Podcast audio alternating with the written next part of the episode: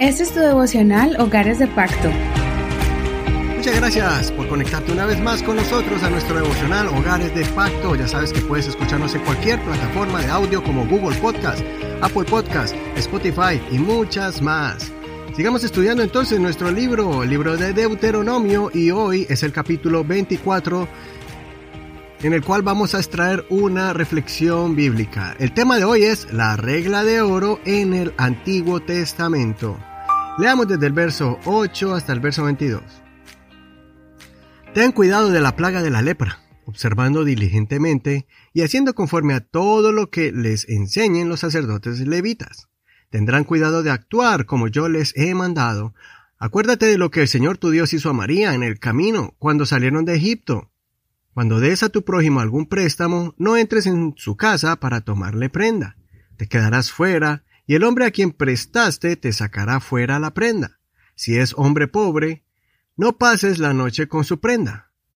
Sin falta le devolverás la prenda cuando el sol se ponga para que se acueste con su ropa y te bendiga, y te será contado por justicia delante del Señor tu Dios. No explotes al jornalero pobre y necesitado tanto de entre tus hermanos como de entre los forasteros que estén en tu tierra, en tus ciudades.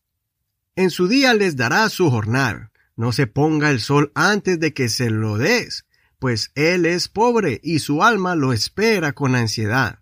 No sea que él clame al Señor contra ti y en ti sea hallado pecado. Los padres no serán muertos por culpa de los hijos, ni los hijos serán muertos por culpa de los padres, sino que cada cual será muerto por su propio pecado. No torcerás el derecho del forastero o del huérfano, ni tomarás en prenda la ropa de la viuda. Más bien acuérdate de que fuiste esclavo en Egipto y que de allí te rescató el Señor tu Dios. Por eso yo te mando que hagas esto. Cuando ciegues tu mies en tu campo y olvides en el campo una gavilla, no regresarás para tomarla, será para el forastero, para el huérfano y para la viuda, a fin de que el Señor tu Dios te bendiga en toda la obra de tus manos. Cuando vares tu olivo, no vuelvas a golpearlo detrás de ti, será para el forastero, para el huérfano y para la viuda. Cuando vendimies tu viña, no la rebusques, será para el forastero, para el huérfano y para la viuda. Acuérdate de que fuiste esclavo en la tierra de Egipto, por eso yo te mando que hagas esto. Si no has leído el capítulo completo, no olvides hacerlo. Muchos ven a, la ley de Moisés como un montón de reglas duras y ásperas que solo someten al pueblo a prácticas tormentosas. Por eso no leen el Antiguo Testamento y hasta le tienen miedo o desprecio. Pero si miramos con detalle, podemos ver el espíritu de las escrituras, que es el propósito detrás de cada mandamiento, estatuto y ordenanza. En este capítulo vemos una serie de ejemplos del diario vivir, así como lo hemos visto en los últimos dos capítulos. Esta es una sección donde vemos que el pueblo debía desarrollar una compasión grande hacia su prójimo, siempre con la perspectiva del necesitado. Cada israelita debía preguntarse lo que se sentiría al estar en el lugar del que estuviera pasando por necesidad. Por ejemplo, si se hacía un préstamo, no se debía abusar del deudor, pidiendo una prenda en específico, sino la que él quisiera dar por garantía sobre la deuda. Si él le daba su manto porque no tenía más y no le pagó en el mismo día, se le debía regresar en la noche, ya que el frío era insoportable y quizá esa era la única cosa de valor para esa persona. Se debía actuar con misericordia. O si se estaba recogiendo la cosecha, no se debía recoger o quitar hasta el último fruto, sino que se debía dejar restos de la cosecha o sobrantes para que el necesitado pudiera recoger algo para su sustento. Debían ser generosos y no mezquinos. Debían recordar cuando sufrieron de la mano de los egipcios o de otros pueblos que no los ayudaron cuando estaban en el desierto y cuando más los necesitaban. Esto me recuerda la enseñanza del Señor Jesucristo que los teólogos llaman la regla de oro. Leamos Mateo capítulo 7, verso 12. Así que todo lo que quieran que hagan los hombres por ustedes, así también hagan por ellos, porque esto es la ley y los profetas.